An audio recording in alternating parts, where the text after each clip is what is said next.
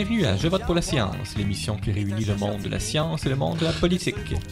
Ici Pascal Lapointe et Isabelle Burguin. Notre édition du 23 octobre 2012 se penche sur l'éducation aux sciences et ses lacunes, comment mieux former les jeunes et les moins jeunes aux sciences. Bonjour Isabelle. Bonjour Pascal. Te souviens-tu de tes cours de sciences? Et jaillissait ça. Donc, tu seras peut-être surpris d'apprendre que l'on enseigne encore les sciences de manière assez classique à des élèves pourtant férus de technologie.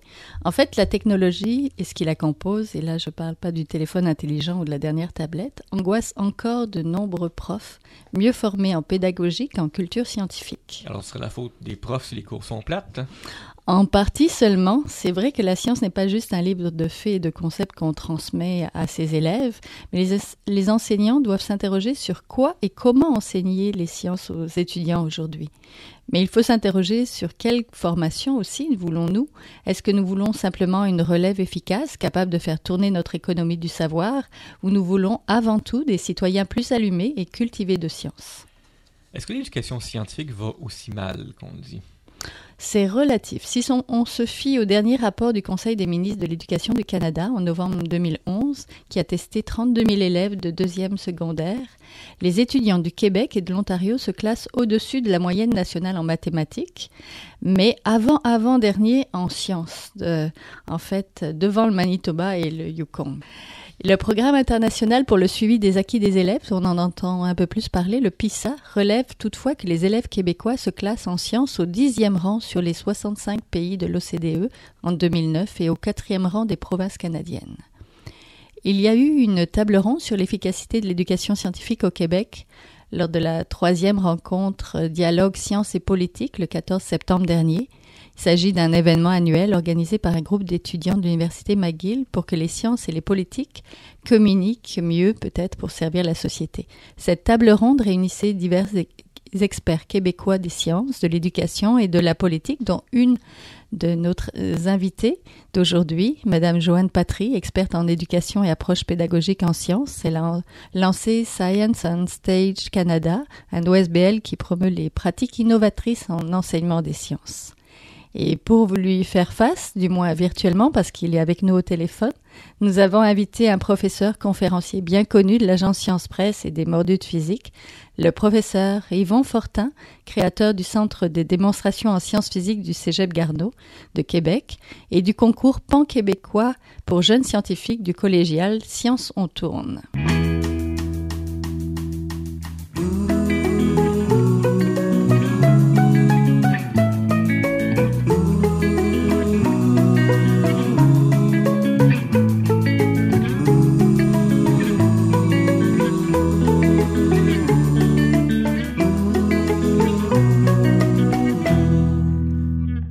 Les sciences à l'école, le constat est assez bon. Le Québec tire bien son épingle du jeu en mathématiques, mais légèrement moins en sciences.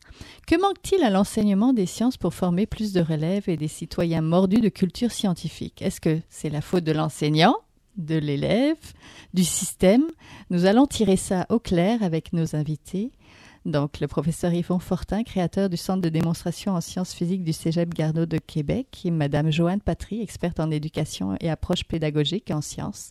Que faut-il donc pour euh, stimuler l'intérêt en sciences et améliorer la formation des élèves et par extension des citoyens qu'ils vont devenir? Peut-être Madame Joanne Patry? Euh, on avait déjà dit que ça prend un village pour élever les enfants. Alors, je pense que c'est de la communauté qui devrait le faire. Mais encore là, si on dit c'est la communauté, c'est tout le monde, ben à ce moment-là, c'est personne. Alors, je pense que c'est tous ceux qui ont à intervenir de près ou de loin auprès des élèves qui doivent s'impliquer justement pour motiver les jeunes. Donc, on a d'abord les parents, la famille, la famille restreinte et la famille élargie. Euh, il faut qu'eux autres aussi aient une certaine curiosité. S'ils n'ont pas la curiosité, ils vont pas la développer chez, chez leurs propres enfants. C'est un peu comme quelqu'un qui a peur des chiens. Ben là, les enfants souvent vont avoir peur des chiens. Alors, euh, puis il y a aussi la communauté éducative, l'école, le milieu. Et ensuite, c'est Lorsque l'élève a gradué, a fini ses études, que ce soit secondaire, collégial, professionnel ou quoi que ce soit, il faut qu'il puisse avoir une structure pour euh, maintenir cet intérêt-là tout le temps de leur vie, de façon à ce que, justement, on développe des citoyens qui sont des apprenants à vie. Professeur Fortin, avec ah, Je suis entièrement d'accord. Cependant, ce que je dirais, c'est la façon dont vous posez le problème, de l'énoncer du début, euh, je ramènerais ça à une équation. Il y avait beaucoup de termes dans votre équation. Donc, euh, les gens qui ont à faire le travail d'enseigner la science aux jeunes pour que ces jeunes-là performent, par exemple, dans des tests internationaux ou encore soit euh, des gens qualifiés pour l'industrie ou pour l'univers de la technologie, voyez-vous que si on prend les termes d'élèves, de relève, de citoyens avec les enseignants dans un système, tout ça, j'imagine, aujourd'hui, fortement conditionné par des notions qui sont beaucoup plus proches de l'économie que du social, mais que l'économie fait partie du social. Je vous dirais, il faut regarder quel est le terme de l'équation qu'on veut euh, privilégier, mais surtout, on met l'équation égale à quoi? Si on met d'un bord d'équation le, le, problème de la relève, euh, d'une formation pour former des citoyens capables d'intervenir et de comprendre les grands enjeux et de s'y impliquer et d'y agir. Ensuite, les enseignants qui ont pour tâche d'amener les élèves à avoir toutes ces compétences-là dans une société qui évolue très rapidement avec des technologies envahissantes et extrêmement performantes. Tout ça dans un système scolaire où on forme des enseignants voyez-vous que c'est une situation qui est complexe. Puis moi, j'ai la tendance habituellement, quand la situation est complexe, si on prend un modèle scientifique, quand c'est compliqué, nous, en science, ce qu'on fait, c'est qu'on enlève tout ce qu'on est pas capable d'étudier correctement, puis on réduit l'équation à un terme ou deux qu'on étudie plus précisément. Vous direz que notre système d'éducation ne doit pas être si mauvais que ça, parce que je pense que les ingénieurs qu'on a produits, les scientifiques, les chercheurs qu'on a produits font de la recherche de qualité qui est reconnue. Les gens qu'on forme dans les milieux qui les reçoivent, les gens ne sont pas nécessairement catastrophé de voir quel genre de jeunes sortent de notre réseau de l'enseignement. Donc, j'ai l'impression que la performance, globalement, est bonne. Par contre, il y a des choses à améliorer, euh, autant au niveau des méthodes que des, structures de formation et peut-être des attentes des gens qui veulent des jeunes formés. C'est-à-dire, si on a, prenons le, le cas de la bulle technologique, dans le temps où on formait plein de gens pour souder des fibres optiques parce que tout s'en allait vers la fibre optique, mais il n'y a pas de machine pour les souder, on a mis en place tout un tas de programmes pour former des soudeurs de fibres optiques. Le problème, c'est que c'est parce qu'on n'avait pas la machine pour les souder. Mais aussitôt que la machine a été faite, tout ce monde a perdu leur job. Donc là, il y a eu comme une espèce d'attrape pour avoir répondre à des besoins d'une industrie dans un contexte économique florissant. Voyez-vous, il faut faire attention quand on dit qu'est-ce qu'on ferait pour améliorer le système? Moi, je pense qu'il faut identifier de quels paramètres on veut parler, puis comment on peut être plus efficace sur certains paramètres en jouant sur certaines notions. Mais quand on met tout tout ensemble, ce qui est agaçant, c'est que tout ce qu'on peut dire pourrait être aussi vrai que son contraire. On va garder juste un paramètre, on va garder le, prof. Donc, les enseignants devraient-ils retourner faire leurs devoirs avant afin de rendre les sciences plus attrayantes pour les élèves? Peut-être Madame Patry? Oui, oui, oui et re-oui. Euh, la science se développe tellement rapidement. J'ai commencé à enseigner en 80 et je devais expliquer comment fonctionne une télé avec un tube à rayon cathodique. Et aujourd'hui, il faut qu'on parle de, de d'ailes, de plasma et tout. Alors, tout a beaucoup évolué. Alors, il faut que les enseignants aussi doivent se maintenir, sinon ils deviennent des dinosaures. Euh, il faut qu'ils maintiennent un intérêt aussi pour les approches pédagogiques, celles qui fonctionnent. Euh, le randognon, on s'aperçoit maintenant que ça fonctionne pas si bien avec les enfants qu'on a aujourd'hui. Et puis, euh, il faut aller avec euh, son temps. Et son temps, c'est pas quand on était jeune. Son temps, c'est maintenant, c'est toujours. Alors, il faut travailler avec les enseignants à la fois au niveau de la formation initiale et aussi de la formation en service pendant que l'enseignant, euh, justement, travaille. Il faut qu'il puisse avoir accès à différentes formations, puisse aller à des congrès, avoir du support, des gens qui ont des spécialités, des expertises qui peuvent les aider. Et le, le fait que la science et la technologie se développent tellement rapidement, c'est dur de rester euh, à jour avec toutes ces informations-là. Moi, ce que j'ai compris, j'ai développé plutôt la phrase euh, on veut créer ou enfin on veut permettre le développement de citoyens responsables dans une perspective de développement durable. En tout cas, c'est les mots à la mode de ce temps-ci, mm. mais ah, je pense que c'est ça. Alors, euh, et aussi, il faut se souvenir que chaque enseignant a son talent, mais chaque élève aussi a son talent. Alors, il faut que les enseignants puissent être capables de reconnaître le talent et d'aider l'élève qui a ce talent. Parce que euh, suite aux études de PISA, les dernières qui ont été faites, on a découvert que oui, au niveau de l'éducation en sciences, c'est quand même bien, on est quand même au-dessus de la moyenne. Par contre, ce qui a été trouvé, c'est que les élèves en difficulté d'apprentissage performaient mieux, mais pas ceux qui étaient performants d'abord. Pas les gens qui sont qui ont le talent. C'est comme si on avait des joueurs de hockey qui ont un talent et qu'on fait juste travailler avec ceux qui n'en ont pas. Et euh, on met de côté les gens qui ont les talents, on les, les aide pas à développer leur potentiel. Pour travailler avec les enseignants, ils ont besoin d'un accompagnement constant. Oui. Est-ce que, professeur Fortin, est-ce que les profs qu'on a aujourd'hui, c'est pas avant tout des pédagogues et peut-être quand on parle de sciences, pas assez des scientifiques? Je pense qu'une des grandes lacunes dont personne, dont très peu de gens parlent, c'est que les gens n'ont pas une culture de la science. On ne sait pas comment ça se fait, la science, comment ça s'est fait. D'ailleurs, les idées de science, elles, n'évoluent pas si rapidement que ça. Là où il y a de l'évolution, c'est dans les technologies pour faire de la recherche, mais les idées de science, par exemple, le fonctionnement des circuits électroniques, ça repose sur des lois qui n'ont pas loin de 200 ans. Euh, toute l'analyse du mouvement des trajectoires pour aller sur Mars, euh, ça remonte à Newton. Donc, euh, ça 400 ans qu'on change la même histoire. D'ailleurs, ça, pour plusieurs, ça pose un problème parce que les gens veulent du moderne. On veut la sonde. Mais pour envoyer la sonde là-bas, il faut maîtriser ou connaître des principes qui, eux, sont très anciens. Donc, on parle de choses qui sont qui durent depuis longtemps, des connaissances qui sont anciennes, mais qu'on traite de façon moderne. Là, si on mélange les gens, on se dit, mais ça prend des outils modernes, genre des téléphones portables pour faire l'enseignement, des tableaux intelligents, je veux bien croire, mais en réalité, quelles sont les idées qu'on présente là-dedans? Puis, ce qui me concerne, quand on fait l'enseignement des sciences, faut donner l'avant-plan aux idées. Donc, c'est des idées dont on veut que les gens euh, se préoccupent, que les gens acquièrent, puis que ces idées-là alimentent leur imagination pour probablement développer de la technologie. Mais si on, ne fait que montrer comment les nouvelles technologies font mieux que les anciennes, en fait, on ne dit pas grand-chose quand on fait ça. Mais il y a juste un problème, c'est que ça évolue tellement vite que ce qu'on montre aujourd'hui avec les outils d'aujourd'hui, dans cinq ans, on les aura plus, ces outils-là, ils vont déjà être obsolètes.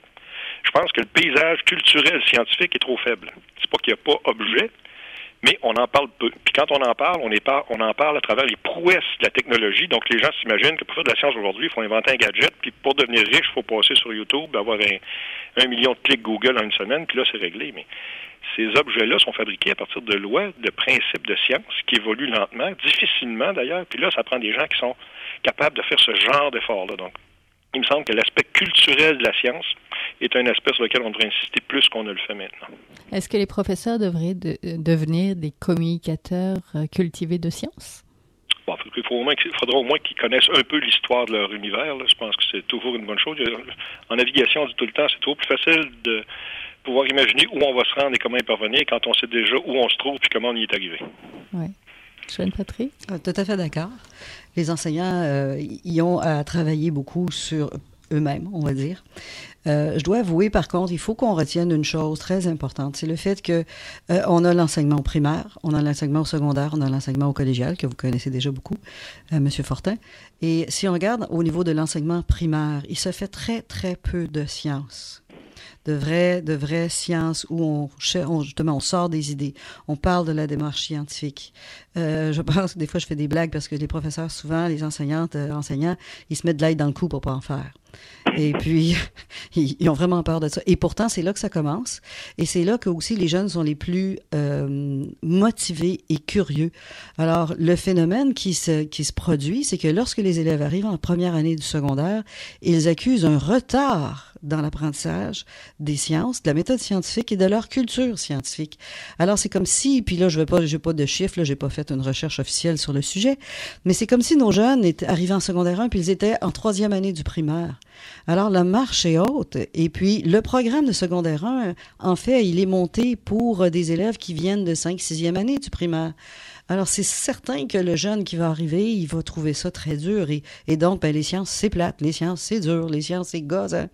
Alors, il va avoir tendance à, à, lâcher ça. Et il y a un autre défi qui, que nos professeurs rencontrent au niveau du secondaire. C'est que pré-réforme, pré-renouveau pédagogique, comme ils disent maintenant, euh, c'était des spécialistes, c'était des biologistes, des chimistes, des physiciens, principalement, et ils enseignaient leur matière qu'ils avaient choisie, eux. Avec le renouveau pédagogique, maintenant, non seulement ils doivent enseigner ce qui aimait beaucoup, ben là, maintenant, ils ont à enseigner la biologie, et la physique, et la chimie, et la géologie, et l'astronomie, et la technologie. Et on s'entend que la technologie, c'est politique, c'est pas les technologies d'information, c'est pas les ordinateurs, c'est les marteaux, les scies à ruban, les mm-hmm. mécanismes, l'ingénierie, euh, c'est tout ça. Alors, on peut imaginer facilement que les enseignants d'aujourd'hui, ils sont terrifiés un tout petit peu Alors, moi, je suis très curieuse de voir comment le Québec euh, et le Canada va euh, performer aux prochaines épreuves du PISA, parce que les dernières, c'était en 2009 et on n'avait pas les enfants vraiment de la réforme à ce moment-là. On, est- on en met beaucoup sur le dos des profs, mais est-ce qu'on peut, il faut pas s'interroger aussi sur quelle formation en sciences voulons-nous transmettre et, et pourquoi, professeur Fortin? Ben, moi, je pense qu'effectivement, il y a là un- un- une question à se poser, une, une question sérieuse. Mais on- ici, on travaille beaucoup avec des profs du primaire. Justement, on fait des présentations des élèves du primaire qui ont, semble-t-il, fonctionnent bien parce que cette année, par exemple, on a une conférence qui s'appelle Electron. Puis il y a plus de 8600 jeunes qui vont assister à ça à travers 120 présentations qui durent deux heures d'ailleurs. Ils sont assis dans une salle pendant deux heures à se faire présenter des idées de science, des démonstrations de science. Puis là, c'est- l'idée, c'est pas de faire de la fumée puis de les impressionner. C'est de les faire se questionner sur justement la façon dont la science se fait. Comment, à quoi on a accès quand on veut comprendre le monde dans lequel on vit. Puis quand on est devant des phénomènes qu'on comprend pas, c'est quoi notre attitude, c'est quoi les démarches possibles qui pourraient conduire à une compréhension? Ça, c'est vrai pour la science, mais c'est vrai aussi pour l'apprentissage de la science pour les personnes qui veulent l'enseigner. Il n'y a pas beaucoup de cours de sciences pour la formation des profs au primaire. Puis je pense qu'il n'y en aura pas beaucoup plus. Par contre, au niveau de la formation qu'on leur donne, les cours qu'on leur donne pour l'enseignement du français et des maths, ça, on y va un peu plus fort. Puis il me semble que si on voulait profiter de la formation existante, en imaginant qu'on puisse l'améliorer, on devrait peut-être essayer justement d'inclure des éléments de culture de la science dans ces domaines-là. Par exemple, moi je dis souvent aux profs que quand ils commencent à enseigner le français aux jeunes, en réalité, ils sont en train d'instaurer dans leur cerveau, dans leur façon de réfléchir, les fondements même de la formation d'un esprit scientifique. Reconnaître des formes, la représentation des objets, la description des objets, les règles de grammaire, qui sont des règles d'une rigueur logique qui permettent d'élaborer des idées complexes. Ça, c'est des outils indispensables à la formation d'un esprit scientifique. Si les profs étaient conscients que quand ils font le français, en fait, sont en train de mettre en place tous les mécanismes qui permettraient à des jeunes de comprendre les concepts de science, puis en l'absence d'une langue maîtrisée, les concepts de science sont impossibles à comprendre, ni même à imaginer. Donc, au lieu de dire qu'il faudrait tout changer, moi, je pense qu'on peut améliorer énormément. Mais il y a beaucoup de professeurs, comme vous disiez, qui se mettent un collier d'ail. Euh, je dirais pas qu'ils sont superstitieux ou qui, qui se défilent. Il y en a certainement qui se défilent, mais moi, j'ai travaillé avec plusieurs profs pendant un projet qu'on a fait ici pendant trois ans. Puis ce que j'ai constaté de leur témoignage même, c'est que ces gens-là veulent pas reproduire chez leurs élèves les lacunes qu'eux ont vécues face aux sciences. Se sentant incapables de faire une formation, donner des cours de sciences adéquats, ils veulent pas pénaliser ou perturber leurs étudiants. Ils préfèrent ne pas le faire ou faire venir des intervenants qui vont venir dans la classe, puis ah, ça y est, mon heure de science est faite. Donc, c'est pas toujours quelque chose de péjoratif de dire les profs connaissent pas la science. Par contre, il faut reconnaître, effectivement, leur formation de science est faible, puis on leur demande d'enseigner quelque chose avec lequel ils n'ont pas un rapport nécessairement très, très positif. Donc, euh, je pense qu'on se- situe dans une équation qui est difficile à résoudre. Mais moi, je pense que les profs sont de bonne volonté, ils veulent faire le travail. Il y a des gens qui souffrent de ça, qui veulent atténuer leur souffrance. Je pense que c'est à nous de trouver des trucs. On ne retournera pas tous ces profs-là à l'école, on les mettra pas sur des bancs pour leur donner des cours de sciences, mais il y a des moyens, moi je pense, qui peuvent les aider à améliorer leur sort. Puis parmi ces moyens-là, étonnamment, il y en a un qui est très simple, la lecture. Il s'agit de lire des revues de vulgarisation scientifique adressées aux enfants. L'imagerie que vous allez trouver là-dedans, la façon dont c'est présenté, de- à des années-lumière tout ce qu'on retrouve dans les manuels scolaires. Et c'est pas tellement dispendieux. C'est du matériel qui est accessible à des enfants, donc aussi à des adultes universitaires formés. Il me semble qu'il y a là des avenues pas trop dispendieuses qui pourraient un peu, en tout cas, solutionner ou améliorer la situation. Est-ce qu'il faut changer l'image du cours de sciences? Oui. Est-ce qu'il faut changer le cours? Parce que tous les deux, vous êtes très créatifs. Vous présentez la science d'une manière innovante. Vous remettez en question justement le cours classique de sciences. Est-ce que c'est dans ça une voie, une avenue là qu'on pourrait exploiter? Est-ce que, par exemple, pour les cours de sciences, si on se sent pas bien comme prof pour l'enseigner, est-ce qu'il faut justement euh, avoir des ressources externes si on, on- nous, on comprend pas? Oui, il faut changer la perception, mais ça fait des siècles qu'on essaye de faire ça. Et on travaille beaucoup sur la perception, beaucoup plus que depuis que l'enseignement, ou plutôt l'apprentissage est démocratisé euh, vers la fin des années 50-60 ici, au Québec. On essaie toujours de changer, mais évidemment, si on voit qu'il y a un retard, hein, comme je parlais des élèves de secondaire 1, qu'il y en a un retard, ben là, déjà, on vient de stigmatiser. Là, faut pas oublier aussi, euh, il faut se souvenir que tous ceux qui sont aujourd'hui en place, des parents détestaient peut-être la science avant, alors ils vont, comme la mère qui a peur des chiens, vont avoir peur du restant.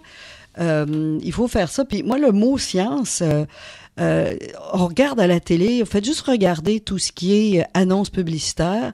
Je ne vais pas nommer de, de place en particulier, là, parce qu'il y en a quand même plusieurs. Ça apporte des sarraux blancs. Un scientifique, donc, doit porter des sarraux blancs pour avoir une validité, une crédibilité. L'acteur va porter un sarrau blanc avec un stéthoscope autour du cou. Il n'est pas plus médecin que moi. Mais c'est pas grave, ça, ça donne la crédibilité. C'est la même chose qui se passe d'ailleurs en, en, aérospatial. Ils vont montrer la navette spatiale pour montrer que euh, cette compagnie-là, ils sont efficaces, ils sont très bons et tout. Alors, euh, de ce temps-ci, ce que j'ai commencé à expérimenter avec les gens autour de moi, puis les enfants aussi, plutôt dire, viens, on va faire des sciences. Je disais, viens, on va aller explorer quelque chose. Le mot explorer, juste ça, là, juste changer les mots. Des fois, c'est juste des mots, on le sait bien, là, comme on a passé de patient à bénéficiaire, puis de bénéficiaire à patient. Là. euh, mais c'est changer justement peut-être notre vocabulaire, changer notre attitude et, et montrer que euh, sortir un peu de ce que plusieurs enseignants en sciences classiques, qui eux autres, euh, puis j'en ai une récemment qui m'a dit ça, no pain, no gain. Si t'as pas mal, tu peux pas rien gagner. Alors, des sciences, c'est dur, ça fait mal. Alors, euh, wow, personnellement, c'est pas comme ça que ça marche, là. Pour moi, des sciences, c'est organique. Mais encore là, je pense qu'il faut que les enseignants eux-mêmes, ça serait peut-être intéressant, important pour eux qu'ils s'assoient avec leur eux-mêmes et de discuter c'est quoi les sciences pour eux? Qu'est-ce que c'est au juste? des sciences? Et la plupart des enseignants, souvent, euh, moi je vais parler évidemment de ce que je connais au primaire pour au secondaire, surtout au secondaire, euh, c'est des gens qui n'ont pas réellement fait de la vraie recherche. Alors, ils n'ont pas fait de la vraie recherche. Ils ont toujours fait des laboratoires dont on connaissait déjà les résultats. Il y avait une méthode à suivre, tout ça. Dans l'ensemble, je veux, on va généraliser. Je veux pas généraliser. Je veux pas dire que tout le monde, tout le monde, tout le monde. Mais euh, souvent, c'est ça. Ils n'ont pas fait de la vraie recherche. Et euh, j'ai appris. J'avais à travailler avec des enseignants. J'apprends moi aussi. Et je m'en souviens une fois, une, une, enseignante du primaire m'avait dit, elle a dit donc si je comprends bien, là, faire les sciences maintenant avec les jeunes, c'est d'enseigner les mains dans les poches. Ben je dis c'est en plein ça. Tu as les mains dans les poches, tu interviens au minimum. Au minimum. Et oui, c'est important de faire venir parfois des, des gens de l'extérieur. S'ils ont quelque chose à faire sur euh, des insectes, par exemple, bon, fait venir un entomologue. Mais il faut que ce soit pas juste une présentation qui est théorique avec quelques petits insectes les enfants jouent avec. Il faut que les, les élèves puissent en venir à utiliser leur euh, approche scientifique, le, le discernement, puis qu'est-ce que c'est, puis qu'est-ce que ça mange. Si c'est juste quelque chose qui est statique, à ce moment-là, l'élève, euh, bon, il est là, il écoute comme écouter la télé. Mais je... moins, moins, moins intéressant qu'écouter la télé, peut-être. Ben, ça, ça dépend. Euh, je dois avouer que j'ai remarqué depuis quelques années une, euh, une augmentation des postes à la télé, des canaux spécialisés en sciences et tout. Si on regarde Z-Télé, moi je connais beaucoup, beaucoup d'adultes qui sont accros à Z-Télé. J'en connais beaucoup, dont moi, qui est accro à Discovery Science, parce qu'il y a Discovery, puis il y a Discovery Science. Et combien de choses, moi je vois tous les principes scientifiques là-dedans. Et, les gens, ils n'ont pas des sarraux, là. Souvent, c'est des chiennes bleues, des mécaniciens, euh, et puis ils font des choses extraordinaires. Et les gens embarquent. Alors ça, je trouve que c'est pas assez utilisé en classe, comme comment c'est fait, puis des choses comme ça, des émissions comme ça, c'est pas assez utilisé en classe. Oui, mais de toute façon, pas besoin de suivre un cours de sciences pour former l'esprit scientifique. Est-ce que ce serait pas plutôt, pas plutôt ça qui manque, mettre plus de science dans la vie de tous les jours, dans le, aller au musée, faire des lectures, hein, professeur Fortin? Ben, moi, je pense que quand on dit l'image de la science, puis comment amener les gens à percevoir ce que c'est que la science, ou s'y intéresser, ou au moins être à la limite mobilisés pour peut-être essayer de répondre à des questions, des vraies questions, je pense que là, il y a le rôle du professeur ou des enseignants de présenter la science. C'est-à-dire, on peut bien dire comme principe que oui, les jeunes doivent découvrir et, construire leur savoir, mais en même temps, ils sont dans un monde où ils, constatent immédiatement que du savoir, il y en a déjà beaucoup autour d'eux. D'ailleurs, c'est assez terrorisant parce que qu'est-ce qu'il va falloir que je comprenne de tout ça si je veux vraiment pouvoir contribuer? Je vous dirais qu'une chose qui peut fonctionner, qu'on constate ici qui fonctionne beaucoup, c'est pas nécessairement de fournir des explications qui sont limpides. C'est de les confronter à des phénomènes qui donnent, qui font sens pour eux dans la situation dans laquelle ils se trouvent maintenant, mais sous un éclairage scientifique. C'est-à-dire, si on parle de la science en montrant que Newton était bien brillant, plus brillant que ses congénères, puis lui, il est le premier qui a compris, puis c'est le seul qui a compris, puis il est en avance sur son temps, ben moi, je me sens pas le gars en avance sur mon temps. J'ai l'impression qu'on parle de quelqu'un d'autre que moi. On parle de quelqu'un qui est un génie. Moi, je me sens pas génie. C'est le cas de la plupart des jeunes. Ils se sentent pas nécessairement un génie.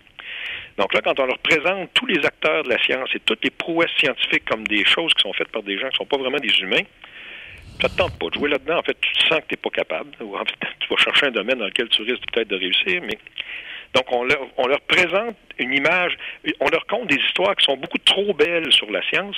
On devrait se contenter de n'en raconter que la très belle histoire. Cette histoire-là, de la façon dont la science se fait, on peut s'y reconnaître dedans parce que les gens ont réfléchi là-dedans comme n'importe qui réfléchit face à des problèmes nouveaux. Alors que nous, ce qu'on fait, c'est qu'on leur présente la science admise maintenant. Elle est solide, vérifiable, falsifiable, prédictive. Écoute, là, tu te ramasses et que tu es quasiment la boule de cristal. Puis les jeunes ne sont pas capables de jouer avec ça. Donc finalement, on présente une idée qui est un peu surréaliste de la science. En même temps qu'on leur montre que c'est incontournable, puis que le développement est là-dedans, leur avenir est là-dedans, moi, je me sentirais très mal face à ça. Je pense que, comme structure sociale d'enseignement, on contribue peut-être à propager ou à installer une fausse idée de la façon dont la science se porte. Puis ça, c'est dangereux. Par rapport, par exemple, actuellement au développement durable et au changement climatique, vous avez sûrement déjà entendu plein de monde dire ben, ils vont trouver quelque chose. On continue comme on fait là, mais ils vont trouver quelque chose. C'est qui ça? Ils? Puis c'est quoi qu'ils cherchent au juste? Puis qu'est-ce qu'on devrait trouver pour que quoi change? On pose pas les problèmes comme la science les pose. Je me dis que la science répond pas à tout. Euh, je pense que les humains sont un facteur non négligeable, assez imprédictible d'ailleurs, assez imprévisible. Mais la science, elle se fait d'une certaine façon. Puis les gens sont capables de faire ça. Ils font dans leur quotidien. Mais on leur présente pas cet aspect-là parce qu'on est viré à l'envers par la technologie, puis on est viré à l'envers par les méthodes. D'ailleurs, je pense que quand on joue, on, parle négativement des méthodes scientifiques, on devrait aussi faire l'exercice par rapport aux méthodes pédagogiques. Moi, je pense que l'enseignement, c'est un art. On a devant nous tout un tas de gens. Si on leur pose une seule question, on va avoir autant de réponses que de personnes. Puis quand on leur demande ce qu'ils connaissent, je vous poserai la question à vous. Vous savez ce que c'est que la flamme d'une chandelle? Vous le mhm. savez-vous, vous deux, oui? Ah oui. Si je vous parle de la flamme d'une chandelle, c'est ce que c'est. Si je vous demande c'est quoi, bien là, vous savez plus quoi répondre. On sait ce que c'est, mais on ne sait pas ce que c'est. Ben nous, notre job comme prof, c'est de réussir à amener les jeunes à constater qu'autour d'eux, il y a des choses à connaître, qu'il y a des choses qui sont connues, mais eux, il faut qu'ils les découvrent maintenant. Fait que leur faire brancher un circuit pour vérifier une loi, c'est pas banal. Parce que réussir à revérifier un résultat connu, si je vous demande de vérifier la valeur de l'accélération de la gravité, parce que grâce à ça, on peut aller sur Mars, ben c'est pas banal. Puis si quelqu'un sait le faire, ça veut dire qu'il a appris, il a compris tout un tas de choses qui vont lui être utiles pour innover et comprendre des choses qu'on ne comprend pas encore. Donc là, comme je vous disais au début, c'est une équation complexe. Puis quand on prend un aspect puis qu'on se met à, on, le garoche face à tous les autres paramètres, on ne peut plus rien dire parce que ça devient flou. Alors qu'en réalité, il y a des éléments de solution qui sont plutôt simples, mais qui n'emportent pas toute la question. Merci beaucoup à tous les deux. C'est tout le temps qu'on avait. Ça va être une belle leçon pour nous, Pascal. Mettre un peu plus d'émotion peut-être dans, l'émission. Comme ça, on aura plus de, de gens qui vont écouter puis qui vont se cultiver en même temps. Merci. Avec plaisir. C'est tout pour cette semaine. Je vote pour la science est une production de l'agence Science Presse avec Radio Centre-Ville. Au micro, Isabelle Burguin et Pascal Lapointe. Pour les liens mentionnés aujourd'hui, visitez notre site web à www.sciencepresse.qc.ca. Si les liens entre science et politique vous intriguent, abonnez-vous à notre revue de presse sur Twitter à JVPLS. Vous pouvez aussi écouter les émissions précédentes sur le site de Science Presse ou sur iTunes. À la semaine prochaine. Biologique pour qui la grosse science constitue la seule logique, on y parle de génome, de transcriptome et de spliceosome, de traductome, de protéome et de foldéome, de kinome, de protéasome, mais pas du glaucome, de guillaume, de signalosome vers les lysosomes, ah, et puis itiphone, oh. Des milliers de candidats qui montent et qui descendent en fonction du stimulus duquel ils dépendent. Pendant que Dr. Roy, on ses résultats et avec son accent chinois,